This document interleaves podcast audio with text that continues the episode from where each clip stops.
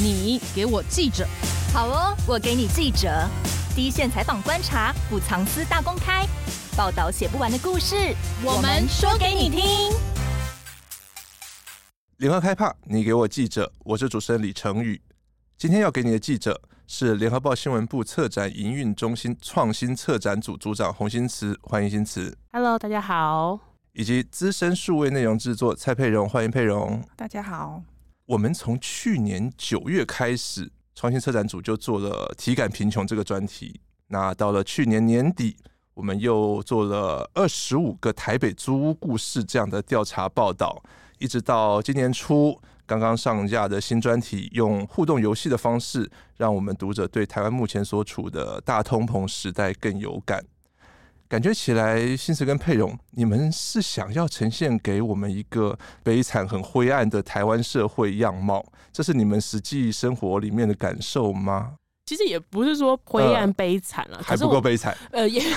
我觉得比较呃，像贫穷这个题目，我觉得它一开始其实是来自一种违和感。嗯，就是呃，我们其实看到好像政府公布的一些数据啊，或者一些经济成长，或者是我们的一些产业，好像股市啊都很乐观，好像感觉一切都很乐观，一切都很好。然后当世界各国因为疫情，然后贫穷的状况都在恶化的情况下，台湾的其实中低收跟低收入户。低收入数的人数其实是一直在下降，嗯，就我们其实是感觉好像呃，就是一片繁荣的感觉。嗯嗯，可是因为其实从我们自己的生活经验，还有我们其实呃，可能从过去像呃前两年七十周年就采访到很多许愿人，他们在各地为了一些议题努力，然后到我们自己生活周边的一些朋友的一些经验，或者是一些呃实际市井小民的一些经验，好像感受上并没有这么的欢乐、欢乐跟乐观。其实大家的生活现在都刚刚讲到。其实因为通膨或者很多的因素，其实好像都过得蛮辛苦的，这是一开始的一个感受。嗯、去年体感贫穷议题，它有分成三个面向，一个是儿少，一个是工作，一个是高龄嘛。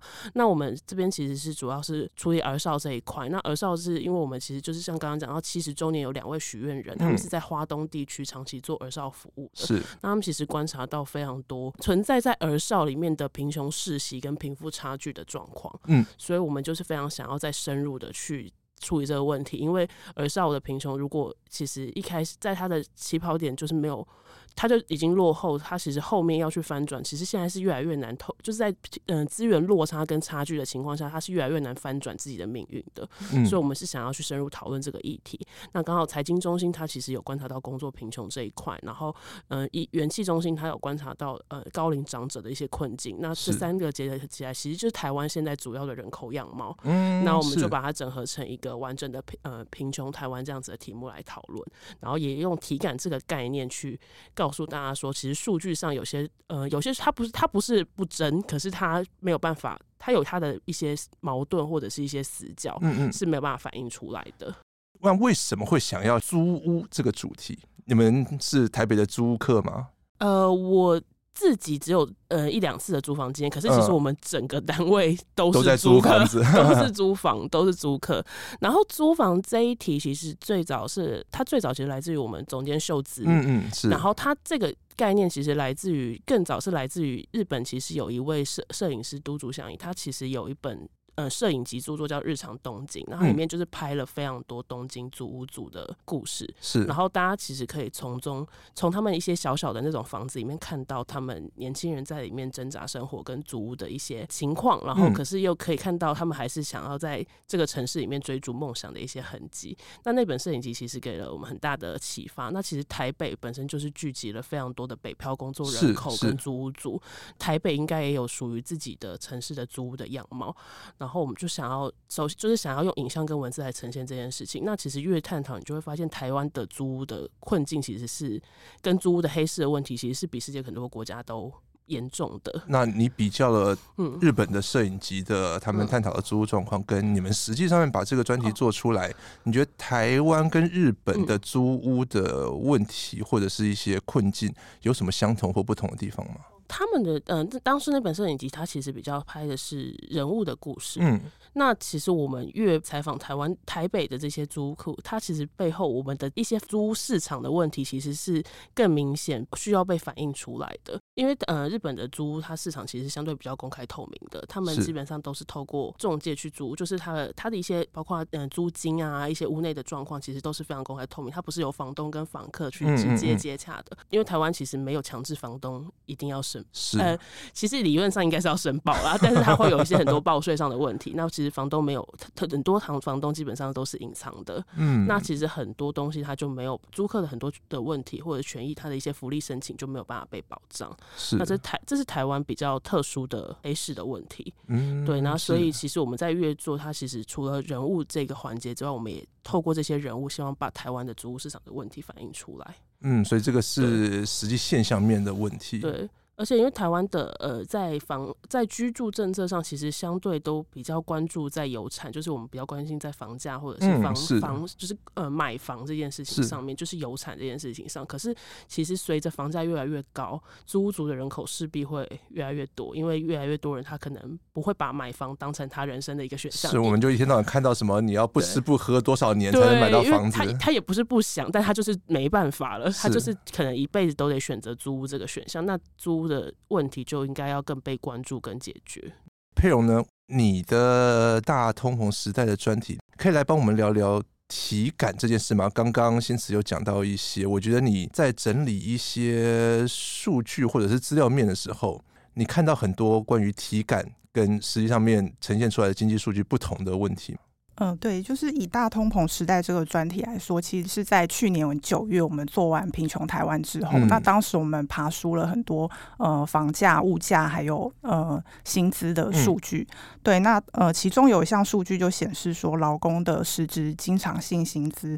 是负成长的，而且减幅创下十年来最最大的。对，那虽然蔡政府他已经连续七年调涨基本薪资，嗯、但是呃因为通膨造成我们的生活支出的攀升，所以台湾人其实是陷入体感贫穷的。那因为当时这个议题回响很大，所以就觉得好像可以再进一步去研究通膨这个题目。到底疫情后这两三年来物价涨了多少？那对于我们民众的实质购买力造成多大的影响？那我们希望可以从数据的角度去做更深入的解析。整理完这些数据之后，跟你自己在生活里面的想象差距会很大吗？我觉得还蛮大的。啊，真的？你觉得差距最大的是是什么？对，因为呃，你平常有感很感觉到这种生活上面的物价的压力吗？因为其实像是呃官方的通膨率，就是这两三年来都是呃超过两趴的通膨警戒线，嗯、但是。呃，其实两三趴对比国外的数据来说，对，不算很高，嗯、对。但是我们一般民众可能感受都是物价至少涨了五趴、十趴以上。有哦，有随便吃个面、吃个午餐什么的。对对对，所以我觉得这个就是呃一就是官方的数据跟我们体感差距很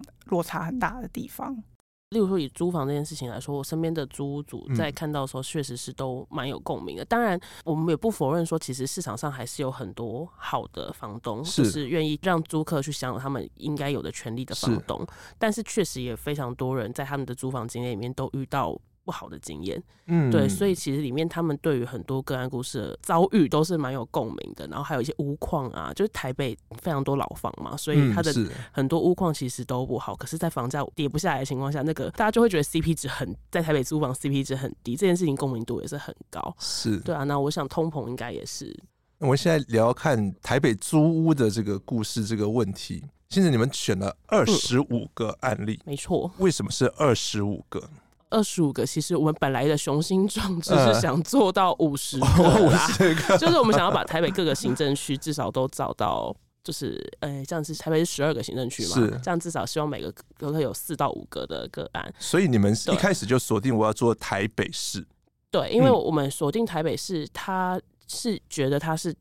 台湾聚集最多租屋族跟北漂人口的地方，嗯嗯、当然各地的其实租屋都有都都有租屋族，但是台北其实就会是全台租屋族的一个缩影。是，所以我们然后我们就是想要 focus 在一个城市的样貌上去做，嗯、所以一开始就锁定在台北。然后，可是当然实际开始在找个案的时候，他因为嗯、呃、个案采访他，我们我们有影像拍摄嘛，嗯、那其实很多个案还是会非常顾虑房东的。观感。一定的，对对。然后我们又见报之后，这个下个月就不租了，这样。对，其实因为很多房东他可能现在都是一年一签，或者是他甚至没有就是固定的稳定的签约，所以他们也很担心就被房东赶出去。所以，然后我们又希望拍摄影像，所以我希望入屋，那这需要经过房东同意。所以当然就是后来个案就是也花了蛮长时间去找，然后可是也很多人愿意出来受访反映了。那我们后来其实就是找到，就是找到这二十五个个案愿意谈这样子。嗯，所以你们这个专题做了多久？哇，这个专题其实从我们从去年的年初就开始在发想，然后在跟摄影单位密切的讨论。是对，然后其实慢慢的一路这样子找个案，然后我们也跟一些透过一些 NGO 去找个案，或者是一些学生团学生。去丢学生的地学生团体之类的，嗯、去找寻个案，大家其实慢慢这样一路做，然后到最后后面进入数位制作，其实整个花下来应该。有近快将近将近一年的时间，哦，对，哇，也是个气势磅礴的专题。对，然后可是因为我们就是觉得它其实需要慢慢的做，然后我们也需要去跟每一个个案慢慢的接触，嗯、去深入的聊，然后当然后面还牵涉到很多政策探讨跟解方的问题，所以就是希望做比较深入跟完整一点。嗯，现在你可以跟我们分享一下这二十五个故事里面有没有几个你们觉得很特别或值得跟大家分享的一些案例？我个人印象最深刻的也是一个，他其实是现在是他，我采访他的当时，他其实是住在他打工地方的仓库里面。哇，他不愿意再租屋了。有没有这么惨啊？因为他过去的租屋经验太差了，因为他前一个租屋经验是起源于他的房东跟他有一些之间有一些纠纷，可是房东就是擅自就是决定要收回房屋，然后也没有经过双方同意，然后就在他没有预料到的情况下，就带着警方去破门，然后把他直接就是请他出，请他离开，然后他的一些物品都还没有。整理好，嗯，对，他其实到现在都还没有，都还在处理这方面的后续的问题。就他整个过去的经验，会让他对于整个租房市场非常的有点是绝望或者是灰心吧。嗯嗯，然后也甚至有一些就是觉得说，呃，我为什么要花这么多钱，然后去整个有点像就是权力被阉割跟剥夺的那种感觉。然后他就决定说，那他干脆就他不进入这个市场，他就不用受这个市场的机制去宰割。哇！所以他就宁愿去。他曾经还有。露宿过街头一就是一阵，就是一阵子，就是宁愿露宿街头，对我也不要再跳进这个租屋的这个，他宁愿去露宿街头，然后找有免费水龙头的地方去生去住，然后去住打工的地方，嗯、或者是甚至想说干脆买一台车住在车上，他都不想要再走入这个市场，嗯嗯嗯。受这个市场不一些不好的不不不嗯不平等或不公正的机制去宰割这样子。是，他是一个比较强烈的个案啦。可是我觉得他从他去他从他过去的租屋经验去反思他自己。对他对于台湾居住的一些想法，其实是蛮深刻的。嗯，那个个案我印象还蛮深。然后另外一个就是台北租屋族会有共鸣，他就住在顶家，台北很多又热，对顶家，然后顶然后顶家会有非常多的管线问题。是是，他那个顶家其实呃环境很小，然后也没有很就也也都破破烂烂这样子。可是因为他是位在新一区，所以他房价其实一个月也是两万多块。哇，对，然后他可是因为他顶家他有很多水水水电线路的问题，然后好像就是去年嗯、呃、过年的时候，嗯，突然就整个大跳电，然后他所有的自己就是家具都因为跳电烧坏了，然后他整个过年也因为过年不会有水电工可以修，他就只能在黑暗中哇过年，然后后续房东处理的态度也非常消极，就是他也是。也是这个房客自己找水电工先先来把电接回来，嗯，然后房东承诺要帮他更换一些因为跳电损坏的家具，也都一直都没换。然后我们去采访的时候，他的冰箱到现在没换，说他冰箱里面的食物基本上都是腐坏的，因为是因为都坏掉了。哇，对，所以我们去的时候，他其实本已经准备要搬走了，可是就是从他其实就反映到很多台北的租屋的 实际的状况。嗯、对、嗯，虽然刚刚听了两个很悲惨的案例，但是根据你们的统计。全台湾的租金的相对的指数是连续上涨十二年的，我们并不会因为租金涨了，我们的这个租屋环境或者是租屋处境会有所改善。因为房屋况就是这样，然后它那个租金涨，它会跟它会跟房价有很密切的关系。因为房东的心态就是这样，他有着一间房，然后如果他他也在等房价涨。是，那他也会去计算说他什么时候要脱手，什么时候他什么时候要去收租，啊、然后他的租金收益能不能去回馈到，就他例如说他不管他的房贷或投资上，是，所以他那个租金这件事情一定是会跟着房价去涨。我懂，嗯，对，然后有很多投资客他没有把空屋释出的话，我们的房源其实相对变成是有点僧多粥少的情况，嗯嗯嗯就变成说。其实都是房东在选房客，租客其实是没有时间犹豫或者是选择的，供不应求的情况下。嗯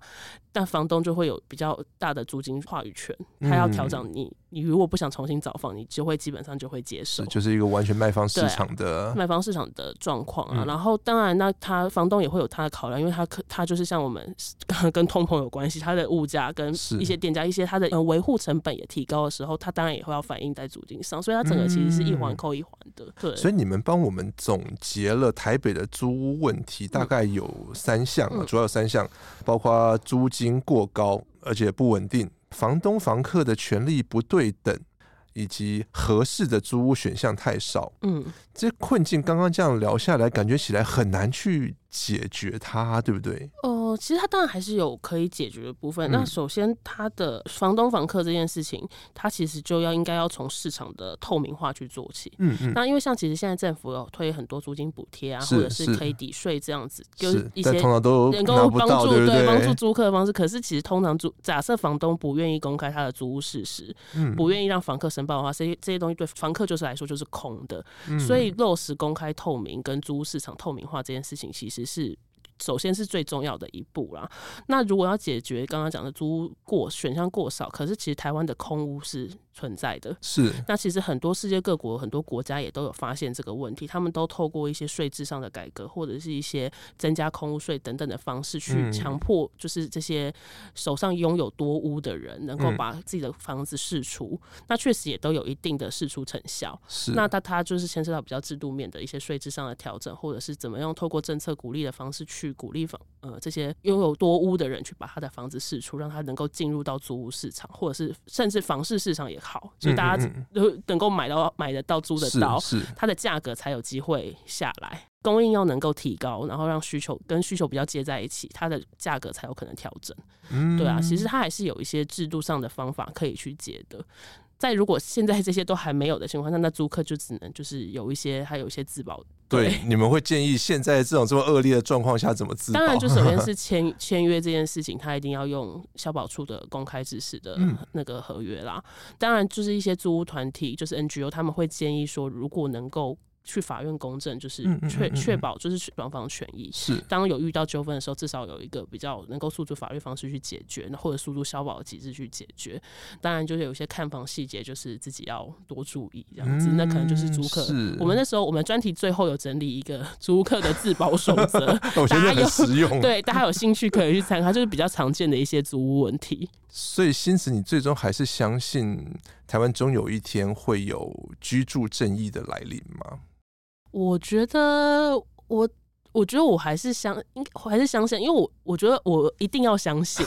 对，因为我觉得不相信有点太悲太悲惨了，就是我毕竟还要继续生活在这个岛屿上，是。这么久，就是我觉得我我不相我不愿意去相信这件事情，其实就是会觉得蛮，我觉得会觉得社会蛮这样蛮悲惨，也蛮无望的啦，所以我还是要相信这件事情迟早会就会越来越好，它可能不会一步到位，可是它应该可以逐步的。去解决跟逐步的去让环境变得更好，我还是愿意相信这件事情。之所以会问这个问题，是因为我对你们这二十五个租房故事里面的一个案例，我觉得很有感。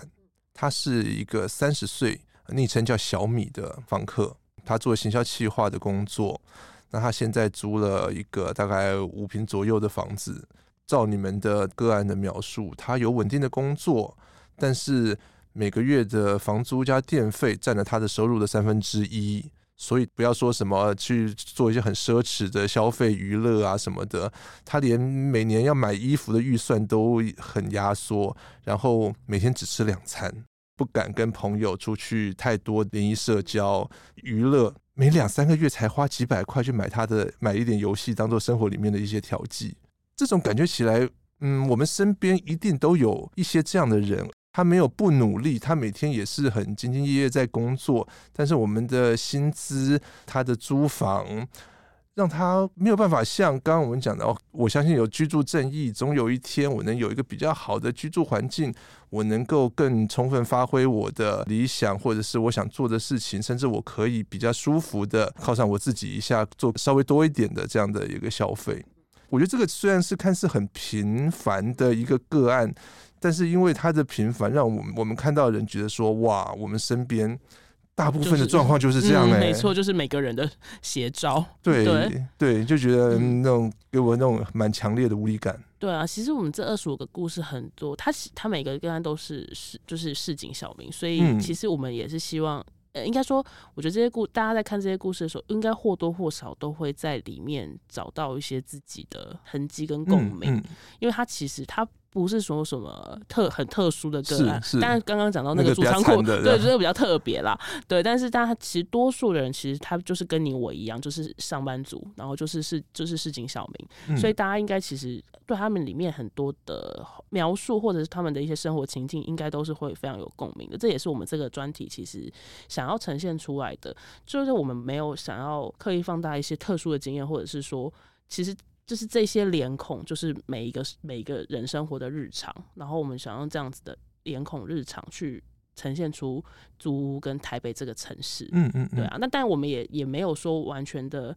悲观或负面，因为我们其实。我们也还看，还是看到非常多的年轻人。他虽然他居住的那个房子真的是很小，或者是很感觉居住环境不好，可是他们还是，因为他们其实都怀还是有怀抱着一些打拼的梦想来到台来到台北的。所以他们其实，在房子里面，我们也会着重拍摄一些他们的一些生活的细节，或者是他们的一些，你可以说他是梦想痕迹吧，就他们喜欢的一些事物，或者是能够让他们在台北这样子继续生活下去的一些动力或者是支撑。嗯嗯嗯，那我觉得这些细节也是非常的动人的。是我印象中有一对算是夫妻吗？嗯、他们。在台北的租屋处，他们就已经很营造出想要的那种生活模式。对，对，就是他们要，因为大家都还是，就算有很多抱怨，或者是有很多对整个环境的不满，但大家都还是得要在这个环境下继续生存下去、生活下去。那怎么在这个环境寻求最大的可能性跟生活的？就是能够比较打造出你想象的生活样貌，我觉得这其实也是非常多年轻人现在可能或者是租屋主在努力的，对，因为房子毕竟虽然不是他的，可是他还是想要在这个空间里面找到他的一些自我。刚刚我们听了有点让人沮丧的租屋故事，但是我们不得不聊聊第二个悲伤的话题——大通膨时代。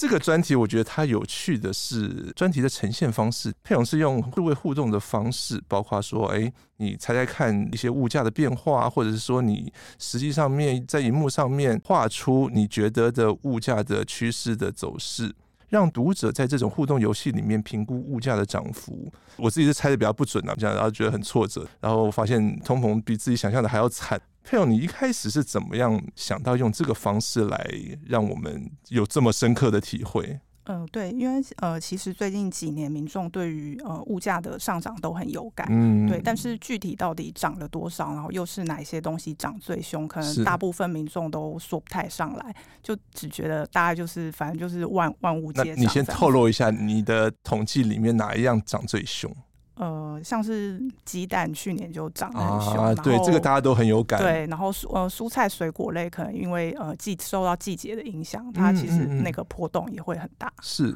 呃，所以我们就去爬输了政府的统计资料。对，那我们呃找出就是各项民生物资，像是鸡蛋、猪肉、卫生纸、房租跟汽油，现在跟三年前的价格数据，嗯、然后让呃我们会先告诉读者这这一些东西现在价格，然后再用互动测验的方式，让读者去估计这些东西三年前的价格是多少，最后再告诉读者实际的价格，然后让读者去比较说，呃自己猜测的物价跟实际价格之间的那个落差到底有多大？三年前其实是呃在疫情中，疫情之后物价就开始涨了。是，对，就是如果我们观察长期的数据，就可以看到这个趋势。那你自己觉得有吓一跳的是哪一样？我觉得像是鸡蛋就真的是鸡蛋就很贵，涨很多，对，涨了四、嗯、四成以上。我最后看解答有点出乎我意料之外的涨幅是超商的茶叶蛋，然后碳酸饮料。可乐啊，汽水这些，冰棒，虽然我们可能没有每天在吃冰棒，鸡排大家可以想象，这些东西我们平常生活里面很常碰到的东西的涨幅都超过两成，这个你们有想象到吗？呃，其实我们也是在呃收集这些餐饮涨涨价资料的时候，就发现有些东西的涨幅真的还还蛮惊人的，就像刚刚呃提到的，就是超商的茶叶蛋，它从原本一颗十元，然后涨到十三元，就涨了三成。冰棒从一支二十元涨到二十五元，对，就涨了两成五。对，那其实呃，可能对一般民众来说，涨呃涨三元、涨五元会觉得还好。可是如果用幅度来看，对，用幅度来看，涨二十帕、三十帕，其实那个对民众来说，那个负担是还不小的。而且每个如果都涨个两块三块，你对。所有加起来，你可能一天的支出就会多了好几十块，然后一个月就是好几百块。对，我觉得关键不再是它涨了两块还三块，都是你整个加起来的那个很恐怖，就很可怕，对，就很有感这样子。那为什么我们每次主计处公布的一些什么消费者物价指数啊，这些东西的波动，其实感觉起来都没有很大，但是我们强调的所谓的体感通膨，却让我们像我们大家都很有感。嗯，对，就是其实官方的通膨率时针一直是一个被讨论的话题。嗯主计总处它每次公布的消费者物价指数都跟民众的感受落落差都还蛮不小的。那像最近三年台湾的 CPI 年增率大概都维持在二到三趴，很温和。对，可是民众的实际感受就是怎么可能只只涨三趴？像买早餐加一颗蛋都从十元要变变成十五元。所以我现在都在早餐店只敢点汉堡，不敢点汉堡蛋的。对。对，那其实这个是因为通膨率它是衡量就是数百项商品的价格变化。那像是外食涨很多，可是有些商品像是家家电或是电脑，它是下跌的。对，那在有涨有跌的情况下，经过呃加权平均计算出来的通膨率就会比较低。所以佩蓉，你会建议我们现在减少外食，然后回家自己煮吗？呃，我觉得对一般上班族来说，可能有一点难，难度很高，对，难度很高。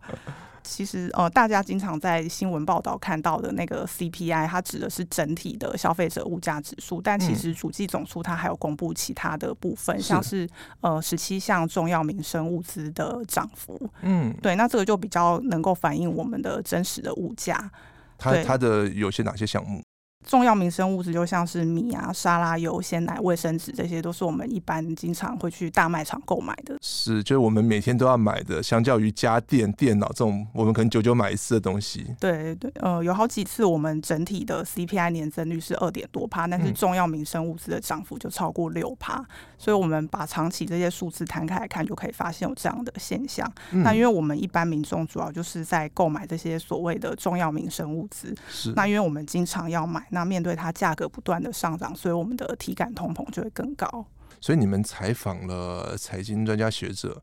你们归纳出目前台湾的通膨的三大推力是外食费、房租跟娱乐服务。目前这三项。呃，是从这两三年来，长期以来都是一直维持在一个高点，嗯，就比较没有往下跌。因为像原物料的部分，像是蔬菜水果，它可能会随着季节变动。是，但是呃，外食费、房租跟娱乐服务这三项，就是呃，相对来讲都是一直都维持在高点，而且它具有易涨难跌的特性。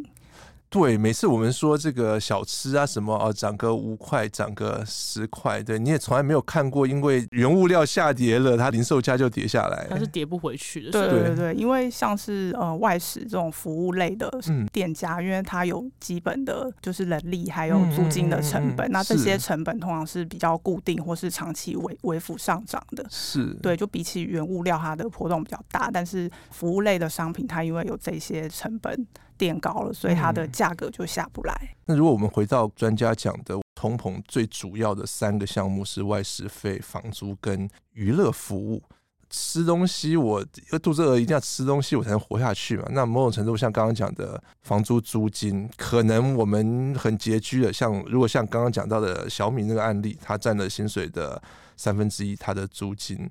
我们可以勒紧腰带。缩紧荷包来节省的，可能就娱乐服务了，对不对？娱乐服务包括什么？像是国外旅游团费，就它它就算是哦。你们有也有也有写到机票，对不对？哦，但机票它算在交通交通费。对对对对，然后像是呃，比如说展览的门票或是演唱会的门票，这些都算在娱乐服务里面。所以这个这个也涨很多。对，这个也是这这几年来。对哦，所以可能我们必须就是少出国几趟，或者是我们在国旅就好。演唱会，但国旅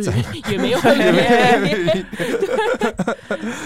对，这个又回到一个话题，就是啊，大家都会在想说，哎，我在国旅，我的住房啊，我的交通什么，哎，跟我去一趟日本，跟我去一趟韩国，其实不相上下。但现在机票比较贵的，对不对？机票比较贵的就没有那么划算。疫情之前，很多那种联航也好啊，或者是很便宜的机票，有机会就是跟国旅差不多的价格的水准。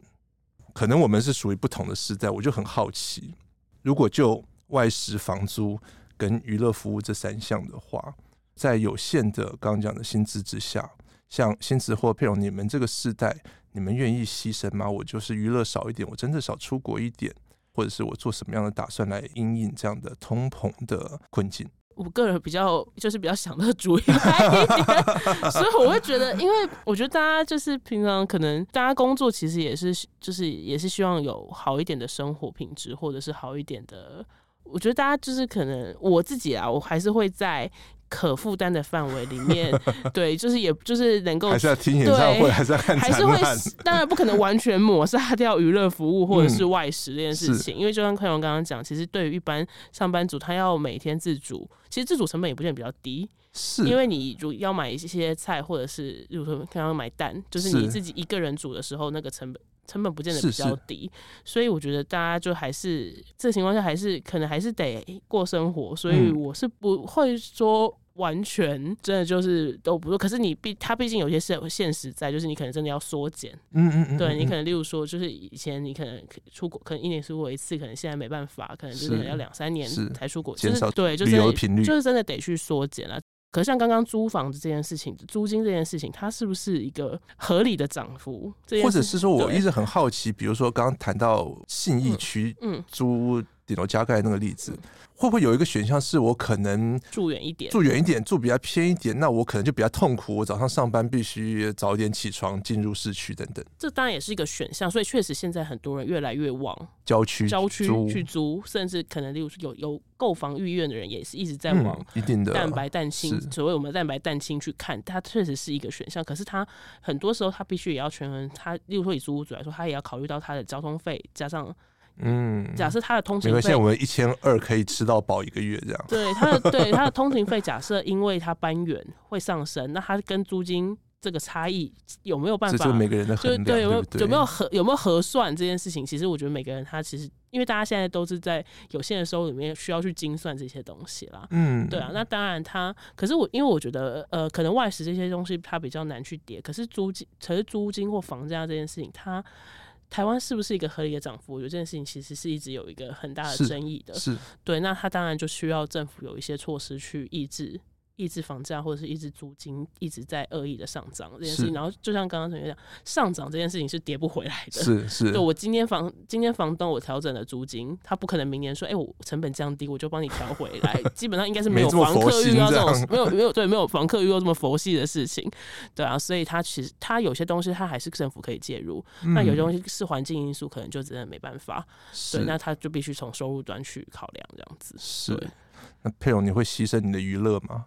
嗯、呃，我个人是觉得，就是在能够维持一定的生活品质的、嗯、的状况下，就是尽量去减少不必要的开销。对，像你讲一个很关键的词，就是生活品质这件事情。我觉得越年轻的世代，没有我们更长一辈或者是长两辈那么，我觉得哎刻苦，然后嗯，可能有一些人觉得我刻苦把下一代拉拔长大了，然后我让他们过更好的生活，我自己苦一点没有关系。现在我们这几个世代，生活品质是一个相对更重视的东西。可是这个东西，它其实除呃除了我们比较重视生活品质，它还有一个很核心的问题，就是我们有像我们有受访者有提到，刻苦能不能看得到未来的希望这件事情有关系。是，如果他一直看到我们的整个房价的物价就是这样子的走势，他他今天的刻苦有没有办法让他真的未来？过得更好的生活，还是说这个物价其实就是这样子一直涨上去，房价就是这样子一直涨上去？嗯，嗯，他有没有看得到未来的希望？这件事情其实会影响到他现在他决定要过什么样的生活品质。那如果他觉得他好像哦刻苦存钱，但是存到最后他还是买不起一个双北的房子，对，他就觉得那我为什么要因此这样放弃了可能十年的生活品质？嗯，是对他。其实现在年轻，我觉得年轻世代就是讲年轻世代纯重视生活品质、纯享乐，也不尽然那么公平的原因是这个，因为他其实有没有看得到他为努力辛苦后的那个未来希望？是，我觉得这是一种世代差异。你要说是他是代沟也可以，因为毕竟在我们的上一代、上两代，他们的努力、他们的刻苦是实质上让他们有一个回报，让他们成果，他们可能。刻苦了半生，诶，下半生可能就会稍微有品质的一个生活。但是对现在更年轻的世代来讲，就像刚刚新慈讲的，我诶很刻苦了，但是我如果看不到我的未来有可以比较好的生活的话，我就很抱歉，没有办法，我只好追逐感觉起来你们有点贬义的小确幸。我就要当下，我就要我的生活过得稍微有品质一点，因为我。再怎么刻苦，我未来还是一样刻苦。对，然后就像我们有受访者说，因为其实台北这几年其实已经好几年了，它流出的人口一直在上升。嗯，是是为什么大家会一直离开台北？它其实跟年轻人在台北市这边看不到居住的希望，或者是看不到很多，因为台北物价就是最高的，嗯、看不到希望或看不到未来这件事情有关系。它不是只是单纯的人口流失这件事情。我都我对于受访者讲的这个话，我印象还蛮深刻的。确实，它确实是很多现在年轻是大家可能选择搬离台北，或者是选择返乡，嗯，嗯，嗯，其实是有很大的有很大的关系的。另外一个现象是，你看到新竹，全台湾都在讲少子化，但是你就看到，哎，新竹的生育率其实是相对比较高的，你就知道说，当你要有一个呃比较好的未来，比较好的下一代，你的环境是需要相对高薪的工作，相对比较优渥的环境才能支撑起来的。对，确实，嗯、这也就是去年其实，在做贫穷的时候，就是会有一些人的感受是，台湾好像只富了科技业，其他各行各业是不是？有跟着好起来，或者是就是有没有好，嗯、就是有没有好这件事情，其实大家的感受上是比较不强烈的。嗯，非科技业的我们感受很深。那对于这些民生议题，我们刚刚也聊了很多，从租房的困境、租房的没有尊严、不正义，谈到说我们各种物价、生活、民生物资的通膨，很有感的通膨。我们一月大选结束了，新政府即将在五二零上任。两位会想要对五二零之后的新政府的执政做一些什么呼吁吗？对于无论是通膨或者是我们的生活，可以来看看专题，顺便行销再行销一下专题，因为专题有点出一些问题跟解方了。然后其实这些呃问题，我觉得大家都知道，嗯，只是这些解方能不能去推，或者是你有多大政府有多大的决心跟动力去推，是这件事情就其实蛮需要政府的执行力跟魄力。例如说以租租房这件事情来说，他用租金补贴或者是一些嗯抵就是。呃，所谓的囤房税二点零的方式，在一些在处理，它确实有也有在试图做一些处理。那可是力道够不够，或是是不是符合现在租屋主的一些期待？嗯、我觉得这个东西可能还是有落差的。嗯，那可能政府就需要再持续的就这个议题去做一些。努力或政策上的调整，是就是让大家愿意比较能够慢慢的相信居住正义这件事情是台湾是可以落实的。这是我自己作为可能这个世代对于居住正义还是有些期待，或者是还是希望能够在台湾看到这件事情发生。相对乐观的心词啊，只能乐观，只能乐观。对，佩蓉呢？其实通膨的问题就是跟台湾整体的经济有关系。那这个就是要谈到所得分配的问题，嗯、就是刚刚讲到的，就是只要我们的所得成长有超过物价的成长，那你就不会觉得太痛苦。但是反过来，如果呃我的所得几乎没有成长，但是物价一直在上涨，那等于我的支出一直在增加，当然你就会感到就是体感贫穷这样子。所以我觉得政府就是还是要让整个台湾的经济变好。就我们有采访一些专家学者，那学者是认为说，其实政府应该要想办法创造更多的所得来扩大服务业的需求，因为像是现在就是刚刚有提到国旅，就是很多人觉得 CP 值很低，嗯、那呃出国旅游的品质比台湾好，而且价格还比台湾低，那大家当然都出国玩，所以呃其实还是要想办法来增加服务业的需求，例如吸引一些外国旅客来台湾消费。这些商家如果赚到钱的话，他们也比较有能力帮员工加薪，所得增加。即便物价上涨的话，其实对家庭的经济压力也不会这么大。所以我觉得政府可能还是要好好的去想办法来改善台湾的经济状况。你们有讨论到产业升级的问题吗？因为感觉起来现在台湾除了护国神山台积电。晶圆相关产业之外，其他的产业、电子之外的产业，好像并不能够足以支撑起让大部分的人薪资超过通膨这样的一个状态。对，产业升级确实是一个，其实也是需要政府去做，因为政府不能都把资源放在高科技，嗯，就是我们不能只放在就是几个神山上面。是，是它其实因为台湾其实还蛮多中小企业或者是一些是对一些工业或者是还有服务业也是一个很大的种。我们怎么去透过一些政策的资源或者是一些资源上的分配，去让这些产业能够有升级，有更好的技术，或者是有更好的品质，然后继而提升的一些，继而提升收入。